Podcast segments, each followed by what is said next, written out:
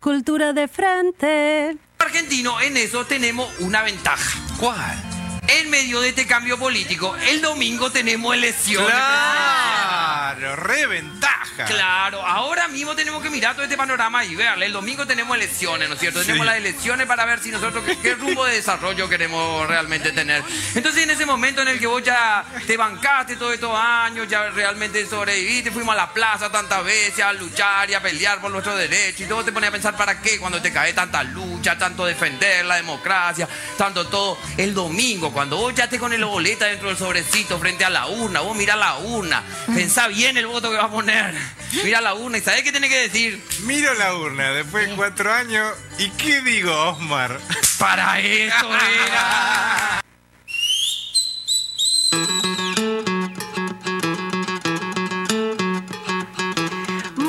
Buenas tardes, país. Yo quisiera como bombos, platillos, más allá de por el invitado que tenemos, sino porque, bueno, ya se van, ya se van.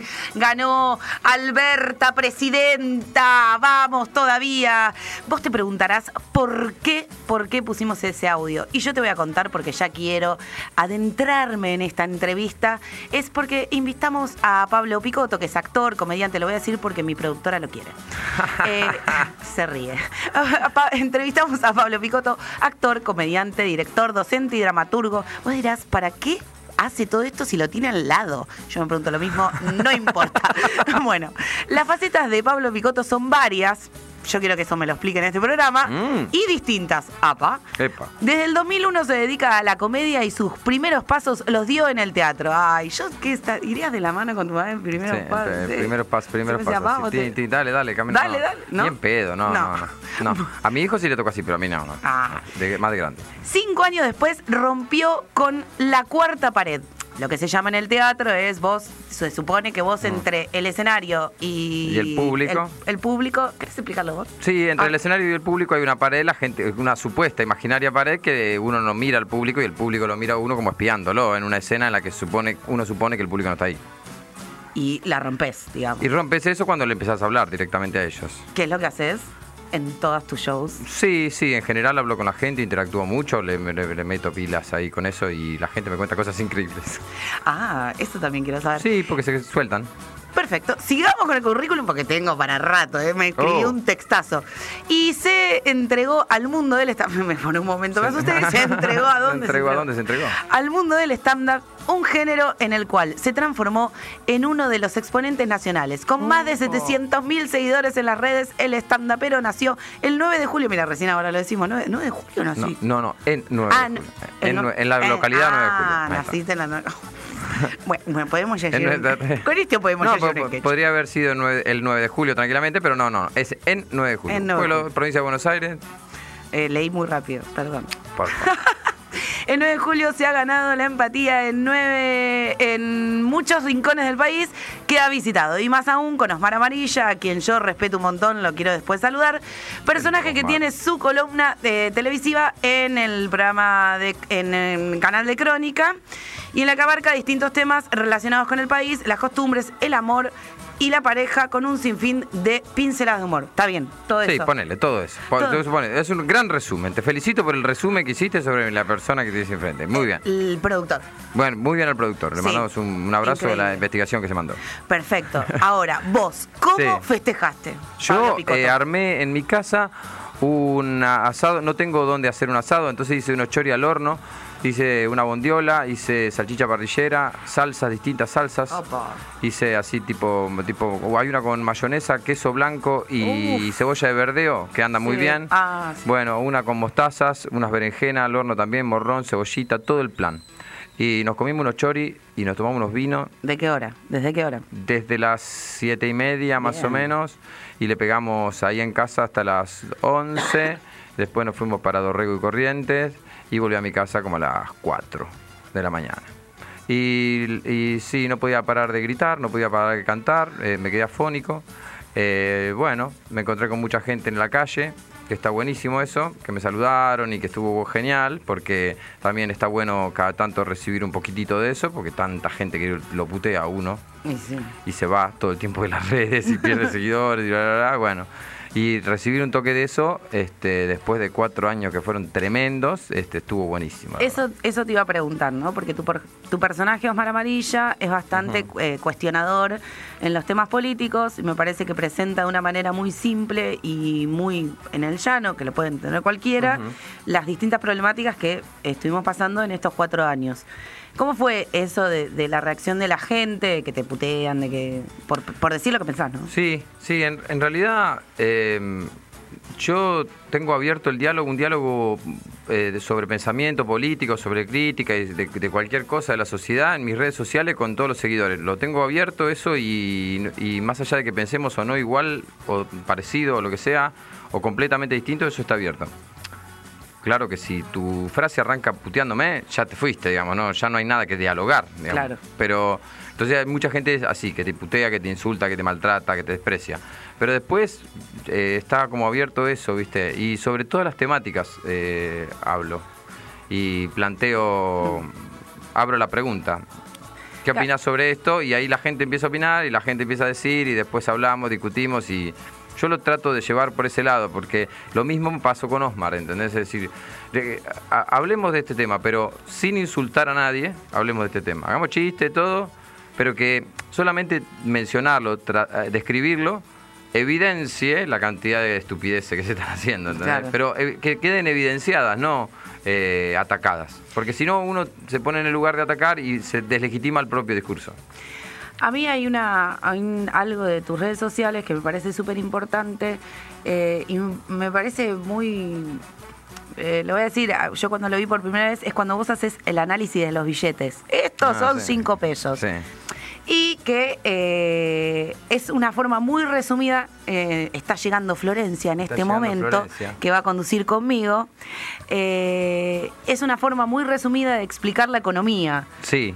Eh, sí. ¿Cómo te surge esa idea? Porque la realidad que para esto, como dijiste de Facundo, ¿no? Resumir toda una historia. Sí, ahora tengo un par de desafíos respecto a eso, que son este, volver a hablar de dólar blue o por qué se disparó el dólar blue y explicar qué es el contado con liqui y ese tipo de cosas que a mí me- yo me pongo a investigarla porque a mí me interesan, me interesa la economía. Pero todo eso surgió porque yo empecé con un billete de dos pesos a hacer un video que, que- en el que yo me preguntaba, ¿esto es plata? ¿De verdad esto es plata? ¿Esto, esta miseria? Un billete que me habían dado todo destrozado. Y, eh, y preguntándome si esto era plata. Entonces, claro, se me terminaron los billetes, una vez tengo una colección de billetes, se me terminaron los billetes, ya no podía mostrar más billetes. Y se me ocurrió decir, eh, de- mándame tu pregunta sobre plata que yo te la contesto.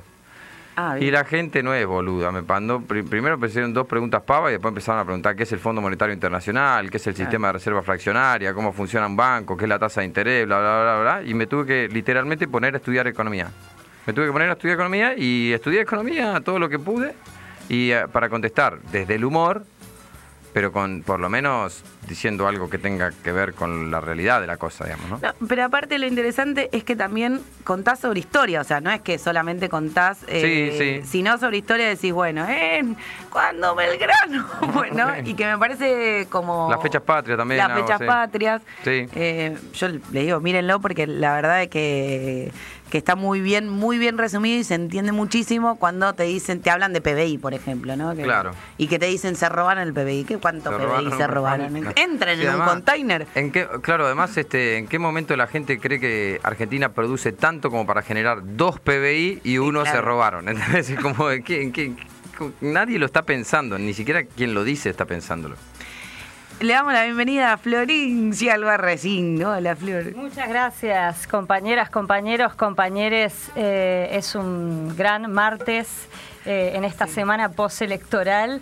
Sí. Así que, y además tenemos eh, un invitado de lujo en Cultura de Frente. Bueno, gracias. Así que bueno, bienvenido, Pablo. Seguramente ya te habrán dado la bienvenida como corresponde. Sí, sí, con Eh, todo, sí, sí, contaron mi CV, todo, todo. Bien, bien, genial. Entonces toda esa parte Sí, ya, ya, la, ya ya la está. pasamos. Ya cumplimos, ya cumplimos.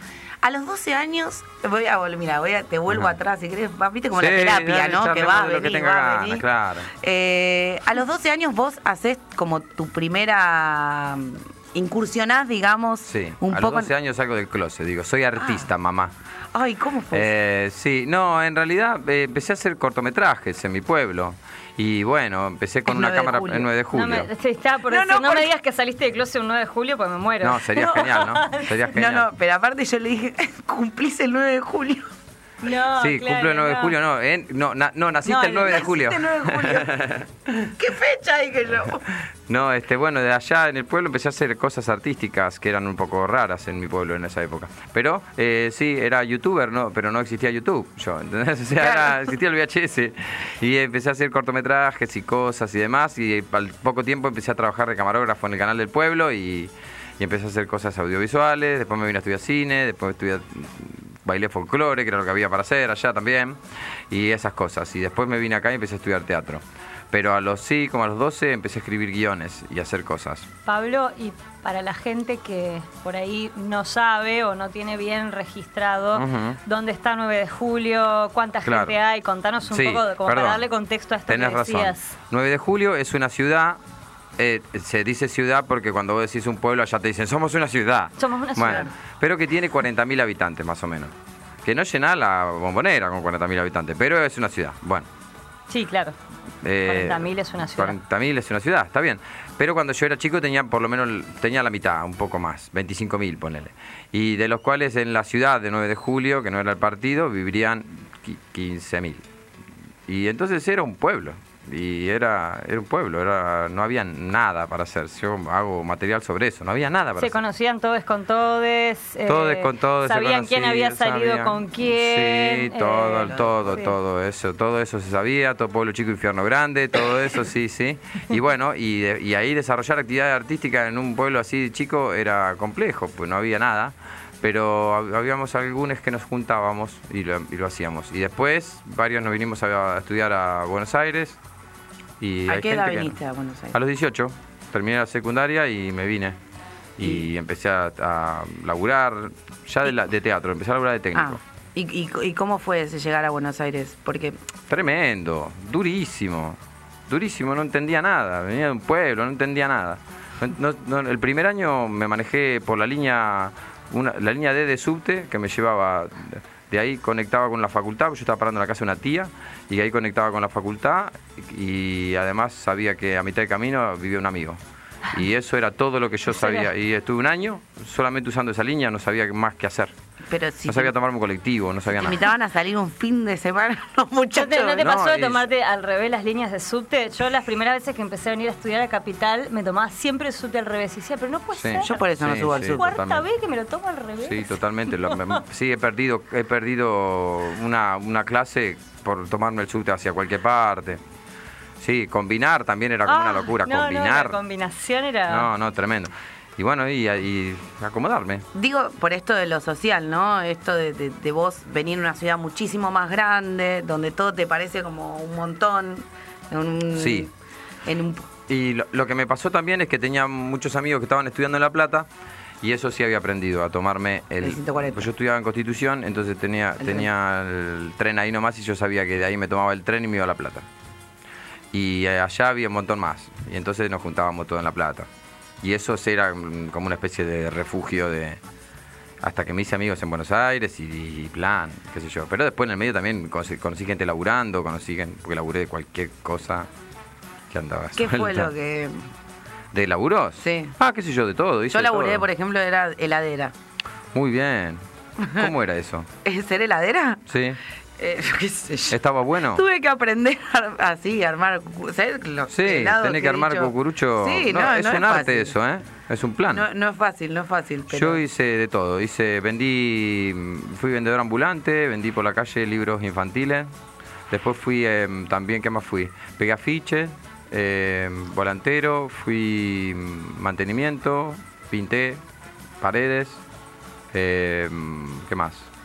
Eh, fui, bueno, técnico, después fui técnico de teatro, sonidista, iluminador, todo ese plan. Y. ¿Qué más? Vendí eh, sistemas esos de seguridad, puerta a puerta. Ay, de ¿cómo todo. es? Yo salí con un pibe vendía eso. Muy lindo. En el 2001, me acuerdo. Sí. Me acuerdo en el 2001 nos llevaban con una combi para tipo LAFE, íbamos para allá y nos largaban de la combi ahí y teníamos que vender sistemas de seguridad en el 2001 en La Ferrer. ¿Vos te imaginás lo que era eso? O sea, ¿a quién mierda le iba a vender yo un sistema de seguridad acá? ¿A quién? ¿A quién? Decime Sí, a quién. sí, sí. Por supuesto que era un, fue un fracaso el trabajo Con ese. la fue- paradoja de que si encima estás inseguro mientras lo vendés. ¿no? Un Eh, día llegué, claro, un día llegué a una esquina donde nos dejaron y había un patrullero dado vuelta, eh, prendido fuego, quiero decir, quemado de la noche anterior, una cosa así, ¿entendés? Salía humo todavía, estaba negro, se veía que era un patrullero. Y yo dije, a esta gente le vamos a vender ADT, eh, le vamos a vender AD, Prosegur, esa mierda. Y bueno, eh, pero estuvo bien también. Me curtió en cosas. Yo, vos contás esto y las posibilidades que tienen los jóvenes en las provincias son muy pocas. Sí. De hecho, eh, Es el- una deuda que tenemos, eh, Total. que sí. tenemos a nivel federal, eh, porque es, digo, yo también me tuve que venir a la capital para poder laburar. ¿Vos de dónde sos? No, no, no soy de tan lejos, a una hora y pico de acá, de Villa Bosch, Ah, vos. pero, pero bueno, Bosch. pero, pero es lo mismo. O sea, para mí hay una deuda ahí, Sí, ¿no? sí. Que Claro. tenemos- Pero es una deuda, ni siquiera eso que vos decís, eh, no es una deuda que vos decís, no, en Purmamarca no hay nada. En Villa Bosch Villa no hay Bosch. nada. en Villa Bosch. No hay las posibilidades que tendría que haber. Yo me tomaba el tren en Villa Bosch a, a Villa del Parque para ir a estudiar música. Porque no tenía, Claro. no tenía escuelas de música, no tenía nada este, donde pudiese estudiar. Entonces, me, me llevaba mi, mi vieja, me llevaba y me decía, te espero en el andén, te espero. Así, viste, re pendeja. Y también hay algo bueno de, de esto que, que ahora se pone en disputa, ¿no? Esta semana con como con la evidencia de que, bueno, claramente hay como, como dos ideas, dos proyectos que están en disputa, que son bastante eh, antagónicos, y creo que un poco lo, lo que nos quedó pendiente en, en relación a transformación cultural tiene que ver con que si no te venís acá, por lo menos para determinados rubros, eh, eh, no hay chance. Y bueno, y si vos no tenés los recursos para venirte acá, entonces, Olvídate. ¿qué No pasa? te- no, si no tenés los recursos, no. no. Bueno, yo me- tuve la suerte de poder, eh, de tener una familia que me, me proporcionó alrededor eh, cultura. Claro. Más allá de que toda mi educación fue en la educación pública y si no, no lo hubiera podido hacer. Tuviste la desgracia de tuve, caer la- en la... tuve que caer. tuve que caer en la educación pública. Y este. Pero eh, siempre se proporcionó eso. En mi casa había un piano y mi hermano es pianista y no sé, y ese. eh, siempre estuvo eso presente. La pintura, la música, el arte, siempre estuvo ahí. En otras casas no fue posible, no, fue, no, no hubo posibilidad de acceder a eso. Eso, eso es una deuda que tenemos, pero general. Nuestra. y más si querés dedicarte a esto, como decís, al arte, ¿no? Que ya es difícil acá en Sí. la ciudad de Buenos Aires, en las provincias. A mí me parece también sobre lo que decía Flor que, eh, que mm, hay una cuestión cultural que hay que resolver respecto a eso, a esos dos modelos. Eh, me parece que hay un modelo que es un modelo de desarrollo. Hay otro modelo que es un modelo restrictivo para unos pocos. Lo que hay es Sí, mucha sí, gente especulativo, más que claro, nada, sí. Lo que hay es muchísima, pero muchísima gente convencida que está dentro de ese modelo especulativo y no lo está. Claro. O sea, que están convencidos que, que, que Macri le habla a ellos porque ellos son lo mismo que Macri. Que, que están en la misma altura, que entienden el país de la misma manera. Que, entonces están identificados con una cosa que no los incluye, pero ellos creen que sí. A diferencia del movimiento eh, del campo popular, por decirlo de algún modo, en el cual vos estás creyendo en un proyecto en el cual estás adentro. Vos sos parte de ese proyecto. Eh, esa es la diferencia fundamental. Por eso los fundamentos políticos que te dan siempre son muy pobres, siempre son eh, más bien rencores que fundamentos. Eso, eso es una batalla cultural fuerte que tenemos que dar. Sí, y un discurso de odio. Claro, es un discurso de odio. Yo veía una candidata concejal de mi pueblo eh, eh, diciendo eh, una publicación entera en Facebook. Los monos quieren bananas. Y a los monos a veces vos le querés dar otra cosa, asfalto, o no sé qué, o cloaca, pero los monos quieren bananas. Refiriéndose así a esta, a esta derrota en sus elecciones, ¿entendés? Refiriéndose así. Y es candidata a concejal, ¿entendés? Eso es algo, es eso, ese desprecio, ese desprecio es algo cultural, muy fuerte, muy arraigado, Sí. en el cual vos sos la razón, vos sos la civilización, la educación sarmientina, vos sos la civilización y el otro es la barbarie.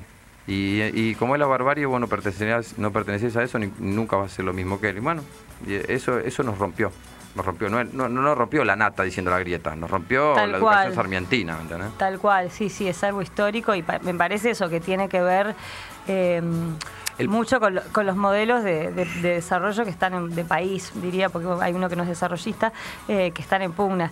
Y al mismo tiempo me pregunto, ¿no? ¿Cómo, lo digo como para mí como cuenta pendiente que tenemos eh, de acá en adelante, porque se, se, se hicieron muchos avances en esos términos eh, con la gestión anterior, bueno, ahora que será próximamente de nuevo gestión, como por ejemplo lo que fueron las orquestas del Bicentenario, Sí. eh, los avances que se hicieron con la ley de medios en torno a radios comunitarias, en lugares chicos, y todo eso fue muy fácil desmantelarlo. Sí. Entonces yo lo digo, digo como tarea, tarea para, para todos, ¿no? De que Sí, de, generar, de generar de generar avances culturales que no pueda venir cualquier persona a desmantelarlos. No, y como dato, perdón, sin ir más lejos, hoy la Defensoría del Público está céfala. Claro, sí. Eh, De todos modos, lo que lo que pasa con eso es la, la esto hay que saberlo ahora, ahora que ahora que ganamos. hay que saberlo ahora. Ellos van a volver a reformularse y van a volver a maquillarse y van a hacer de cuenta Sí. que no son ellos. Y esto lo tenemos que saber ahora que Sí. está todo recién ganado. Sí. ¿Sí? Entonces. ¿por qué? Porque no termina, porque el- no llegan a desmantelar todo. Ese es el asunto. Cada vez que vienen no llegan a desmantelar todo. No pudieron sacar las ocho horas de, de, de- de laburo y el- el, eh, las vacaciones pagas y el aguinaldo. No pudieron. No pudieron sacar la AUH. No pudieron. ¿Entendés? O sea, llegan hasta un momento en el que reducen, pero no pueden destruir todo. Entonces es eso. Es como que hay que construir y construir más allá incluso porque sabemos que en cuanto vuelvan van a querer romper todo otra vez. Sí. Vamos a un tema y Perdón, ya estoy volvemos. incendiario, eh. No, no, está perfecto. Está para eso el micrófono. Cultura de frente.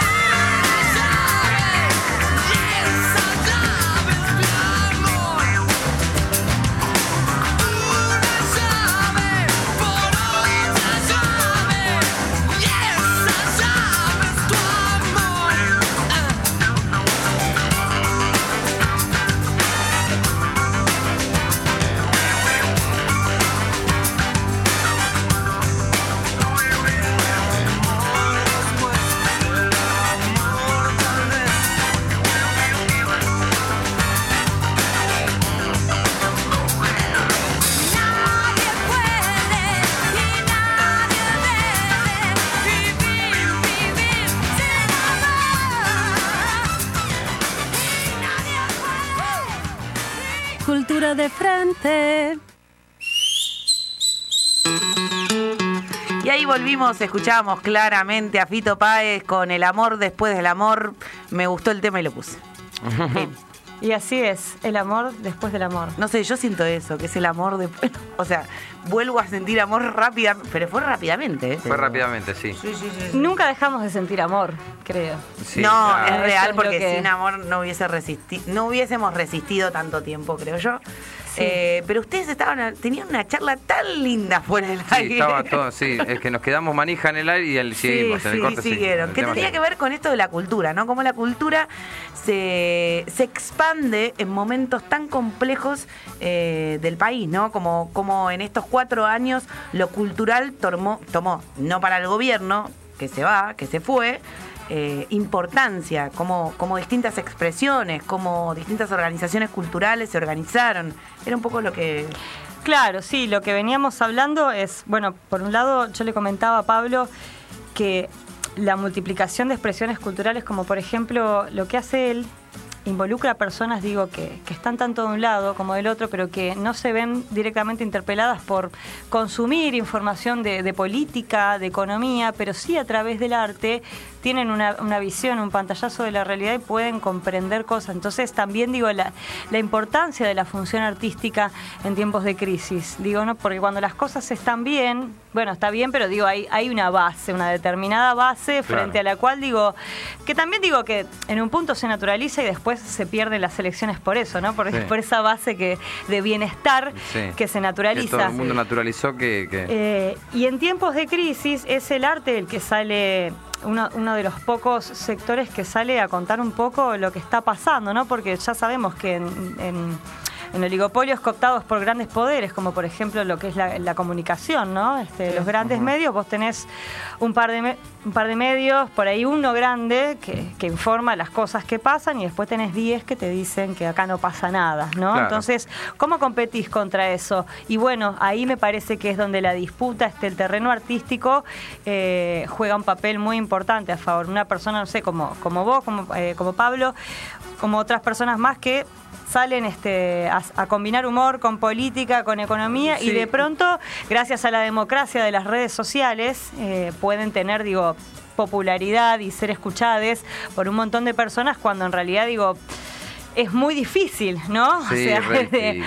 Es re difícil encontrar espacios y es y hay que ha- hay que hacerlo todo con dos mangos. Ahora hay que hacerlo todo con dos mangos y hay que hay que hay, hay que militarlo, de verdad, sinceramente. Te digo hasta el programa de tele nosotros lo, militamos, porque no es un programa que vos lo veas y digas, ah, acá hay mucha plata puesta, digamos. Somos ocho creatividad.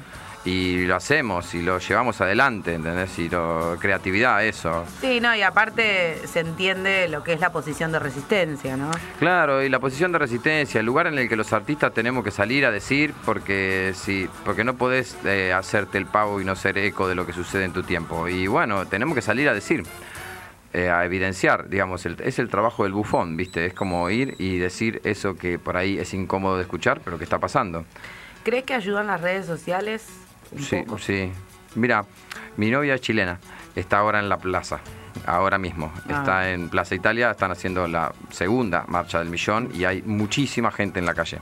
Sí, porque Piñera desestimó todo. Desestimó todo, sí, echó al al ministro de Deportes, creo, cosas así como ridículas que no tienen nada que ver con la situación. Y este y mm, ellos no miran más tele porque allá todos los canales son TN, ¿entendés? O sea, entonces no miran más tele. La tele está diciendo que lo que está sucediendo en la calle es un conjunto de inadaptados que queman cosas y, es exactamente lo contrario lo que está pasando. Entonces se manejan totalmente por redes sociales. De hecho, las redes sociales, por las redes so- sociales llegaron a que lo que necesitaban era una asamblea constituyente, que lo que necesitaban era un plebiscito, pero fueron llegando a medida que todos fueron procesando esta información y que y que fueron planteando gente, por ejemplo, no sé, uno que era de las redes sociales, en las redes sociales, pero es abogado constitucionalista y dijo la opción podría ser esta y planteó una opción y eso se retuiteó a otro lado y se viralizó a otro lado y la gente se fue organizando sin por las redes sin darle pelota a los medios masivos de comunicación que no se dan cuenta en su soberbia que se que se van. A hashtag se van. Los medios, Sí. escúchame, hoy yo tengo más rating que un programa de la Si yo tengo 200.000 seguidores en, en, en Instagram, 260.000 en Facebook, yo tengo más rating que un programa de la tarde. Que un medio hegemónico, digamos. Claro. ¿Qué medio Entonces, hegemónico? ¿por qué yo voy a ir a un medio hegemónico? Si no es porque tengo ganas, digamos, No, claro. hacerlo, digo, quiero hacerlo. Pero, ¿por qué voy a ir yo a un medio hegemónico a pedirle que él me dé pantalla? ¿Entendés? No, yo no tengo que ir. Eso es lo que logró lograron las redes. Eso es lo que lograron las redes. Y es lo que la tele, por ejemplo, no quiere admitir todavía. Y viene gente a buscarte y te dice, eh, pero te doy aire. Pero metételo en el culo, tu aire. ¿Entendés? No, me, no, Sí. no sirve de nada tu aire. Sí, que me parece interesante también decir que muchos medios comunicar, comunitarios, así como vos, Pablo Picotto, también manejan las redes y es la forma de llevar su información a- hacia un montón de personas y es también la manera de despertar otras cabezas. Yo he discutido mucho, yo trabajo en un canal de televisión, ¿no? Del Estado. Y he discutido, discutí un montón con mis compañeros sobre decirle, muchachos, o sea, dejen de ver esa basofia en la televisión, porque no es lo que pasa. Andate a un medio comunitario, fíjate cómo laburan, fíjate qué noticias tienen, porque a vos no te llega la noticia de eh, Parque Patricio que... eh, Claro. Y ahí está esta lógica, esta lógica de los negros de mierda, que viste que son, que son eso, son negros de mierda. Y son pobres porque son vagos. Esa lógica también está, ¿no? son pobres porque son vagos. Y a mí esa gente, siempre que me cruzo con alguno de esos, me gusta decirle, y vos decime, ¿cuántas horas trabajas por día? Y siempre te dicen, yo, trabajo como 10 horas por día, todo. Ah, muy bien. ¿Y por qué no sos millonario vos? Si vos trabajás lo mismo que un millonario, ¿por qué razón no sos millonario? Tal vez no sos millonario porque no accediste, no naciste en la familia indicada, no accediste a los contactos indicados, no tenés la plata para invertir, no tenés acceso a información privilegiada y por todas esas razones no sos millonario, porque vos pertenecés a una clase y no te dejan salir de esa clase. Entonces, capaz que pasa lo mismo con otra gente que trabaja un montón, pero tiene menos que vos.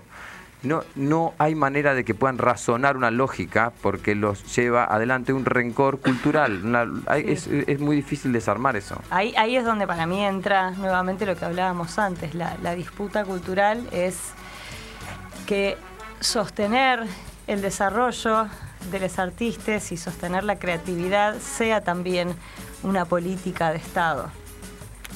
Claro, porque la cultura tiene que ser una política de Estado. La, Porque la cultura es lo que define, bueno, es una, es una pregunta compleja, ¿no? También digo, ¿qué es cultura? ¿no? Ya, Pero uh, ah, esa se lo también- y bueno, pero preguntar si a yo te, Le podemos preguntar si yo a te digo. Favaloro y te digo Cacho Castaña, vos ya sabés de qué te estoy hablando. Y bueno, pero son cuestiones culturales que Sí, nosotros sí. entendemos, ¿entendés? Nosotros Sí, sí. entendemos. Ya sea que yo te nombre a Favaloro o a Cacho Castaña o a Videla o a Eva Duarte de Perón, ya sabés de qué te estoy hablando. Eso es cultura. Eso está en todo. To- Nos miramos en un aeropuerto, nos miramos en una estación de tren, hay 200 millones y sabemos que somos de la misma cultura. Vos sos argentino, vos sos vos también. Bueno, eso, es, eso excede todo. Y nosotros tenemos una una- un arraigo cultural muy nuestro, muy propio. ¿Cómo llegás al stand-up? Eh, Porque, me tomo la línea D, siempre me tomaba la bueno, es importante, señores, tómense la línea. Sí. No, yo me tomaba la línea D porque yo, me- yo desde que llegué a Buenos Aires a la casa de una tía que vivía, una tía muy paqueta que vivía en Belgrano, y de ahí lentamente yo me fui trasladando hacia los barrios del sur, ¿no? Ahora vivo en Boedo, Ibas probando iba colectivos. probando, iba probando colectivos. Gran barrio, gran barrio. Boedo, gran barrio, alto Barrio, barrio. hermoso barrio de tango, luna y Aparte- misterio. Sí, no, aparte tiene todo el, todo el- la mística del tango. Toda. Además, la grieta arranca en la avenida Rivadavia, eso tenemos Sí. que saber. Están las- los barrios de Rivadavia para acá y los barrios de Rivadavia para allá. Yo vivía en Boedo, muy lindo. Claro, es muy lindo. Son todas esas calles que nadie sabe cómo se llaman, ¿viste? Esa- que cuando No, y aparte Rivadavia- hay una gran calle en Boedo que se llama Sarasa. Sí. Sarasa, sí, Sarasa. Cuando vi esa calle dije, pero esto es Extraordinario, Es Sarasa. hermoso. ¿En, en dónde vivís? En O sea, Sarasa. si, si te invitan, si te invita a salir eh, alguien, te dice, bueno, te invito a tomar un vino a mi casa. Bueno, ¿en qué calle vivís? En Sarasa. Yo pienso que.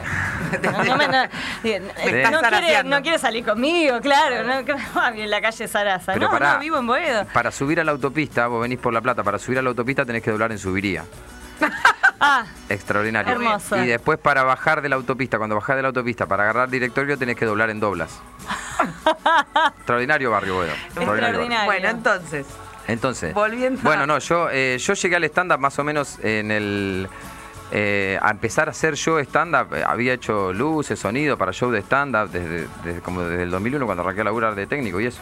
Pero eh, yo llegué como en el 2006. Me dieron la posibilidad ahí en el Paseo de la Plaza un huequito, qué sé yo, y empecé a laburar ahí.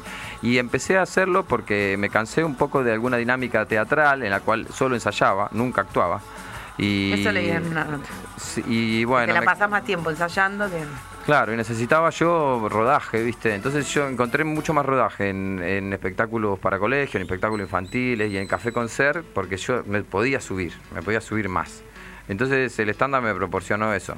Y bueno, después, como todo comediante, el primer proceso es comprobar que podés hacer reír y luego es el siguiente proceso es con qué querés hacer reír. Claro. Entonces ahí, este, eh, bueno, fue largo, pero lindo, muy lindo, sí. Y la pasé muy bien haciéndolo siempre. Sí. Ah, sí. No, me ¿Qué? dice, no, no, Gaby, la operadora me dice que mire. eh, porque Mira tu teléfono, mira, mira Instagram. Instagram. Genial, Pablo. Me encanta el programa. Soy del pueblo vecino al de él. ¿Cuál? Casares. Casares, Carlos Casares. Abrazo grande Y a toda es la tal gente Carlos cual Casares. como cuenta. ¿Viste? ¿Viste? Sí. Carlos Casares, bueno, Carlos Casares, eh, no sé cómo está ahora, pero cuando yo era chico, eh, no había nada en Carlos Casares. El 9 de julio no había nada, en Carlos Casares tampoco. Yo crecí en Flores. Es lo único que puedo. Ah. En Flores. En Flores. Sí, Sí. crecí con. ¿Hay más? ¡Uh! Ah, en Instagram. Bueno, Ahora bien. para que tengo que entrar a mi PC, pongas- mi no- documento. No te pongas nerviosa. Ay. Documentos compartidos, carpeta familiar. Ver fotos. Ver fotos. Un abrazo a Pablo Picotto, un gran maestro. eh, sí, de parte de Seba Ruiz. Seba Ruiz. Salud- saludos a Seba Ruiz. Un crack. Mándale un beso grande. Le mandamos un beso a Seba Ruiz y a todos Lo los quiero que, mucho, a Seba a les Ruiz. que están escuchando. Qué grande que les guste esta charla tan eh, antidinámica. O Antes- dinámica, pero. Sí, no, pero es que estamos con el mate acá, se, Sí, se dio así, conversando. La anticharla. La anticharla. La anticharla. sí, la, la antientrevista. Y No, esa charla en la que arregla el mundo, ¿viste? Y después te Sí, vas a seguir sí, con otra claro. al pago fácil, anda a saber. Sí. te quería hacer una pregunta, Pablo. Decime, ¿cuál es el monte más alto de Europa? No. Eh, Ay, no podemos hacer paso. ¿Cuál Claro. es? Claro, no. ¿Cuál es, eh, cuál es la montaña más alta? No. no. Em, ¿Cuáles crees que son en el terreno de la cultura los desafíos que, que tenemos eh, los, las, les trabajadores de la cultura para los próximos cuatro años? Digo, sin, no hablo puntualmente del rol del Estado, pero Bueno, digo como de- Pablo Picotto, sencilla, No, no te pregunté nada, ¿no? Como no muy, muy tranqui, tranqui, arrancó, pero... Bueno, yo creo, Bueno. señores. No, yo creo que los desafíos que tenemos sobre todo son... em, no sé, yo creo que hay que hacer que... Digo, ahora que, que- que se el democratice de resistencia cambia un poco. Claro, que se democratice un poquitito más el discurso en, la- en los medios en general. Eso creo que es un desafío importante, que, que, que no puede ser que todos los medios estén diciendo exactamente lo contrario a lo que la mayoría termina votando. Entonces, claramente, a esa gente, ¿a quién le habla? Eh, bueno, entonces para mí hay posiciones que... Y, y esto también, a, a nivel cultural, yo creo que hay un cambio que tiene que suceder a nivel cultural, que tenemos que remarlo mucho eso, que tiene que ver con esto, tiene que ver con esta cultura negros de mierda, tiene que ver con eso. Eso es lo que hay que desarmar, eso es lo más peligroso para nosotros, eso es lo más difícil. Y por eso yo no le esquivo al bulto ahí, ¿viste? No, no, no bloqueo gente porque sí, eh, creo que opinen todo de todas las formas. A mí me parece que no hay que esquivarle a eso. A mí me parece que hay que ir al macrista duro, ¿eh? hay que ir al frente. No, no hay que, no hay que quedarse, no hay que regodearse entre los, com- les compañeros y quedarse ahí, que- porque eso es lo que hacen ellos, sienten que tienen razón, después no entienden cómo mierda ganó a otro. Eh, hay Sí, que ir a buscarlo y hablarle de verdad. Eh, con una dinámica completamente opuesta a la que manejan ellos, que es, que es una dinámica del amor. Es una dinámica del diálogo, de la comprensión, es una dinámica de, bueno, charlemos, a ver. Y entrar en razones, porque, porque si no eliminamos el concepto del odio de la política, no vamos a poder construir nada. No va a haber manera. Siempre van a estar enfrente otros que van a, van a creer que no, porque no. Simplemente porque no sin razones. Sí, como los chicos, ¿no? Claro, claro, a nivel no, es como un capricho, es como un capricho. Eh, sí, sí, entonces eso creo que es lo principal que hay que tratar de, de- de trabajar todo el tiempo. Y entender que Mira, a mí me tocó eh, una vida heterosis. Ah, justo mira, te iba a entrar en ese tema. Eh, me tocó una vida heterosis de blanco caucásico, de familia italiana. Peroncho, mira, ¿viste? Entonces, puedo ser un blanco de mierda en todo caso, pero, Sí. pero, pero soy peroncho. ¿sí? De- vengo de una familia que no es peroncha, mi vieja más zurda, mi viejo más alfonsinista, pero yo salí peroncho. Y eh, ente- empezamos a desmitificar todas esas boludeces de una vez. Empezamos a desmitificar lo del parqué y el asado. Te- ya está, ya, ya fue ese verso, ¿no? no, no. Podemos entender que no puede ser posible que alguien se robe un PBI.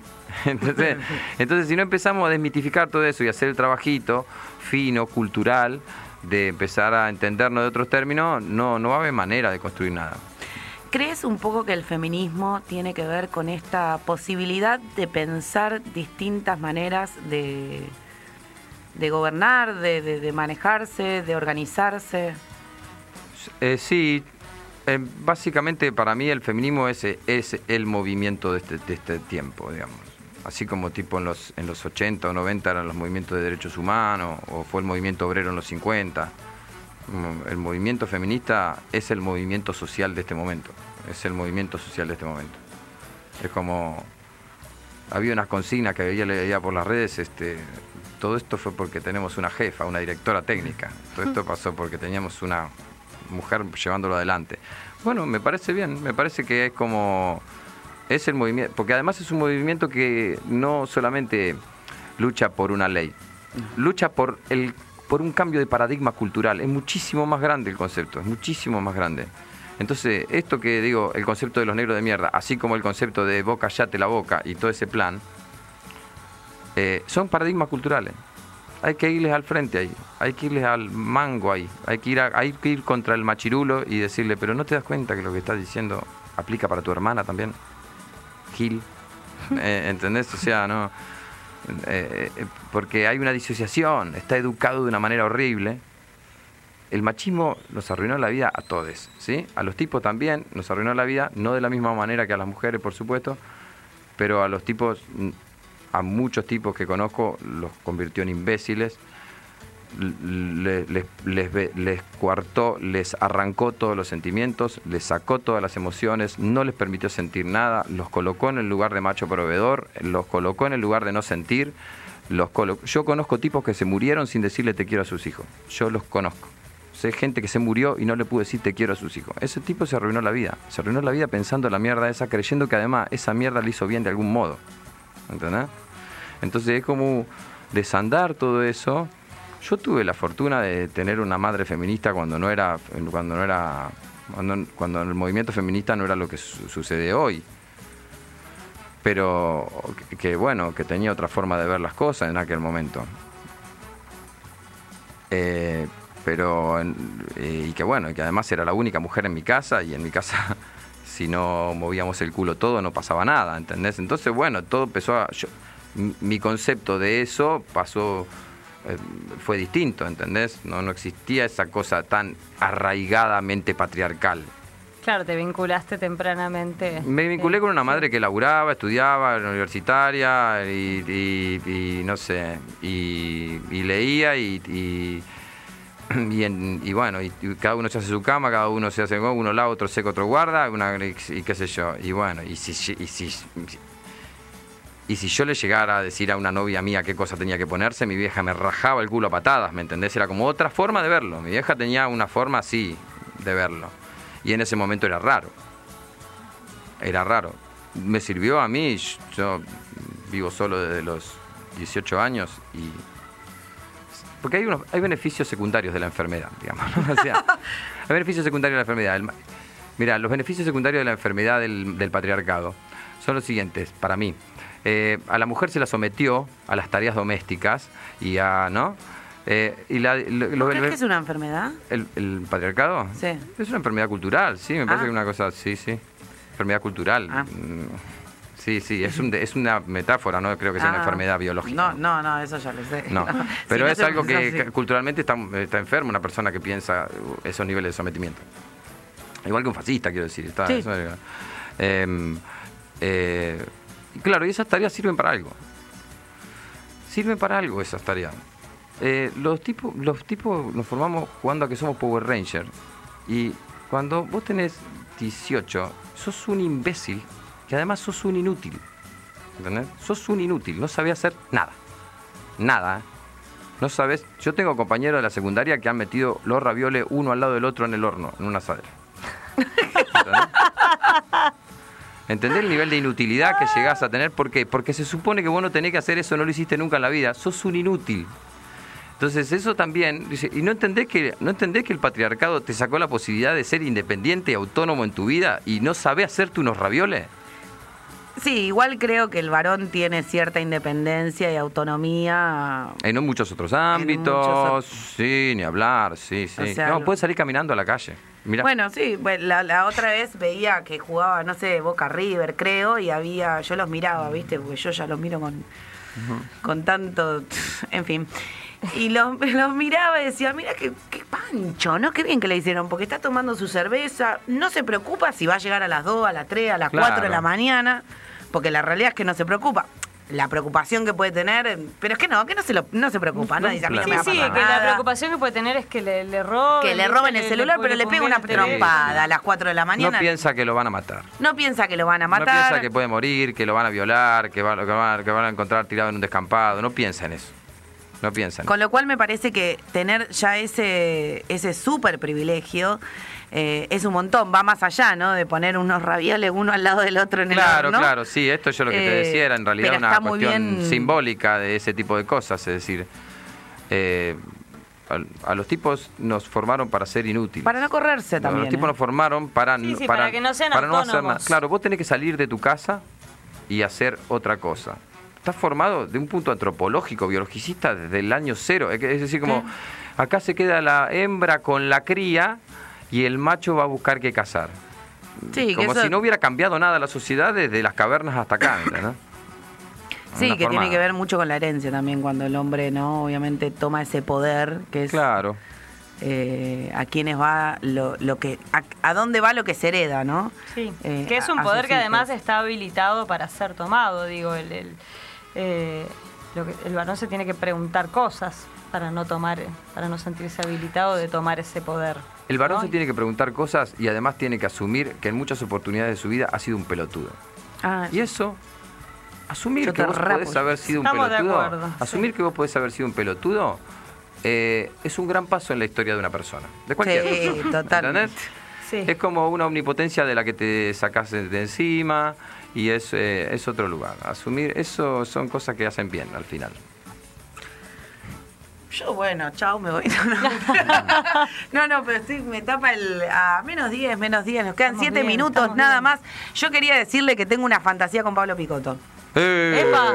Lo dijo. Terminamos de hablar de. No, pero que ¡Epa! yo soy feminista y se lo digo en la cara y digo, mira, flaco, bien, tengo una fantasía. No, tengo un personaje que es una paraguaya. Muy bien. Eh, entonces yo dije, ¿por qué no?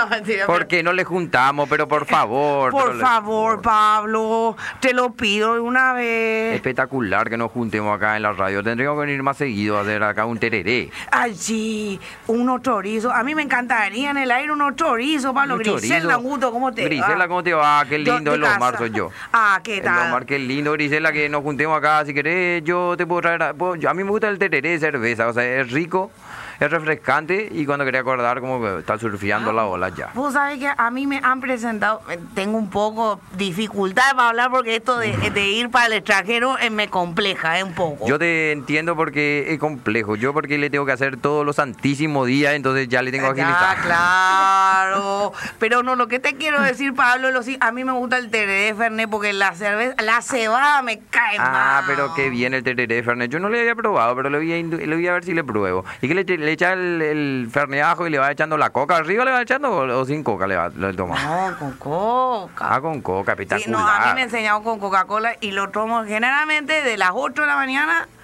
Ah, muy le- Ah, le da como corrido, sí. Ah, toma, Le- fe- toma Fernet a las 8 de la mañana. Oh, claro, espectacular. Ah, de eso, eso es espectacular. Le entra de temprano, así que aguante la verdad, sí. Sí, el Lo- negro me lo... Todo lo que viene a ser la zona hepática, que aguante la verdad también. Sí, otro hijo, imagínate. Sí, y dicen que come patalgina con alcohol, la verdad. sí, Ah, sí, no sabes qué bien que, eh. que te hacen ayuna el Fernet. Ah, espectacular debe ser eso. eh. así, sí. Yo no, de, en ayuna no le he tomado todavía, no, pero... No, tenés que probar. Voy a probar ese- probar voy a probar eso. Oh, sí, no sabes. porque- Dicen que, dicen que es como un estupefaciente fuerte, gusto, dicen que Sí, por su jurisdicción está muy bueno. espectacular. Yo te agradezco que haya venido a conocerme, Pablo. No, por favor, eh, es un placer para mí estar acá y encontrar con una compatriota, la verdad. Vos qué loco, Griselda Rojo me llamo yo. Grisela Rojo, fíjate. vos, vos. Omar Amarilla. Amarilla. Ay, ¿Es, espectacular. ¿Es Omar o Osmar? Omar. Osmar. Osmar. Osmar yo, Amarilla. Griselda. Fíjate, rojo con amarillo, mira, somos... ¿Qué le- sería? El dúo naranja. No le tengo muy bien claro la mezcla de los colores porque Sí, le estoy aprendiendo en la escuela de arte. Está bien, perfecto ahí. Ahora, ¿Estás haciendo alguna cosa, artesanía, cosa... ¿Qué estás trabajando ahora en la escuela de arte? Estoy trabajando con la tierra, le hago muñeco de tierra, Ah, mira espero que se seque Y eso le pone... Le pinta después. y después le pinto, claro, pero yo voy primero bien. con lo primario. Tipo con, como enano de jardín son. ¡Ah, claro! Ah, enano de porque jardín, espectacular, qué lindo. He vendido un montón en Cuando el barrio. tenga uno, tráeme uno para el cantero. Te lo, te lo llevo, te lo Que llevo. a yo a la- planto ahí unas cosas, unas palmeritas que tengo. Ah, sí, también Sí, planta. La plan- palmerita espectacular. No sabe que lo bien que nos hicieron esa palmera en No estos sabe, cuatro no, años. cuatro años para sobrevivir. Te agradezco mucho, Pablo. Bueno, te agradezco Pablo mucho, Picoto, invitado de lujo, Ídola. y Griselda Rojo, que vino a visitarnos en, en Griselda este... Rojo, en lindo. Rojo y Carlos Amarilla. Qué, qué, qué eh, eh, Osmar Amarilla. Carlos es mi, mi, pri- mi primo con cuñado. Sí, tu primo, yo lo conozco también a ese, ha ido por el barrio. Sí, sí, anda para allá. Sí, tiene una citroneta. Ah, sí, claro. Sí, le conocemos. Ah, sí. Hicimos una obra por allá. Una obra, un Podemos monoblog. estar 10 años así, Pablo, te digo. Podemos estar mil, mil años más.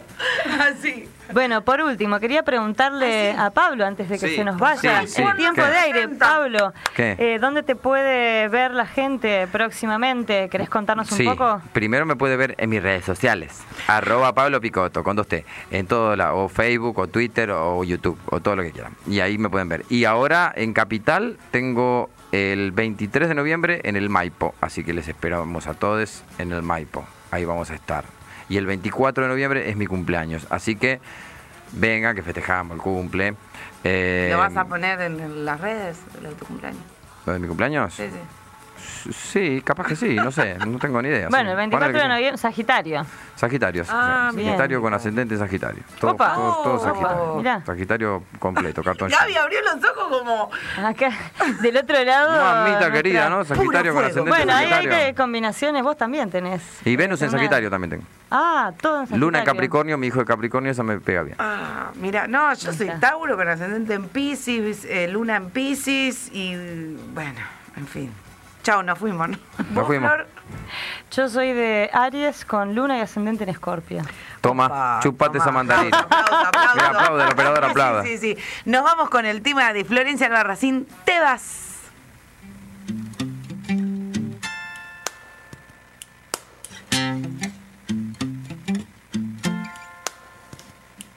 Y te vas, te vas, te vas y yo me quedo pateando la ciudad, soñando con veleros que dejen mi tristeza muy lejos de la costa, que alejen el dolor. Acá ya veo moscas, yo me encuentro acá, cantando de costado tu mano tan travieso y baila en otro lado. El humo del tabaco dibuja en mi cabeza, resaca de tus besos, resaca de cerveza. Te vas y me estoy quedando. Por menos yo te di tanto lo que pudo ser no. Tanta soledad escondida, te vas, te vas, el mundo sigue entero, me quedo acá tapando los agujeros.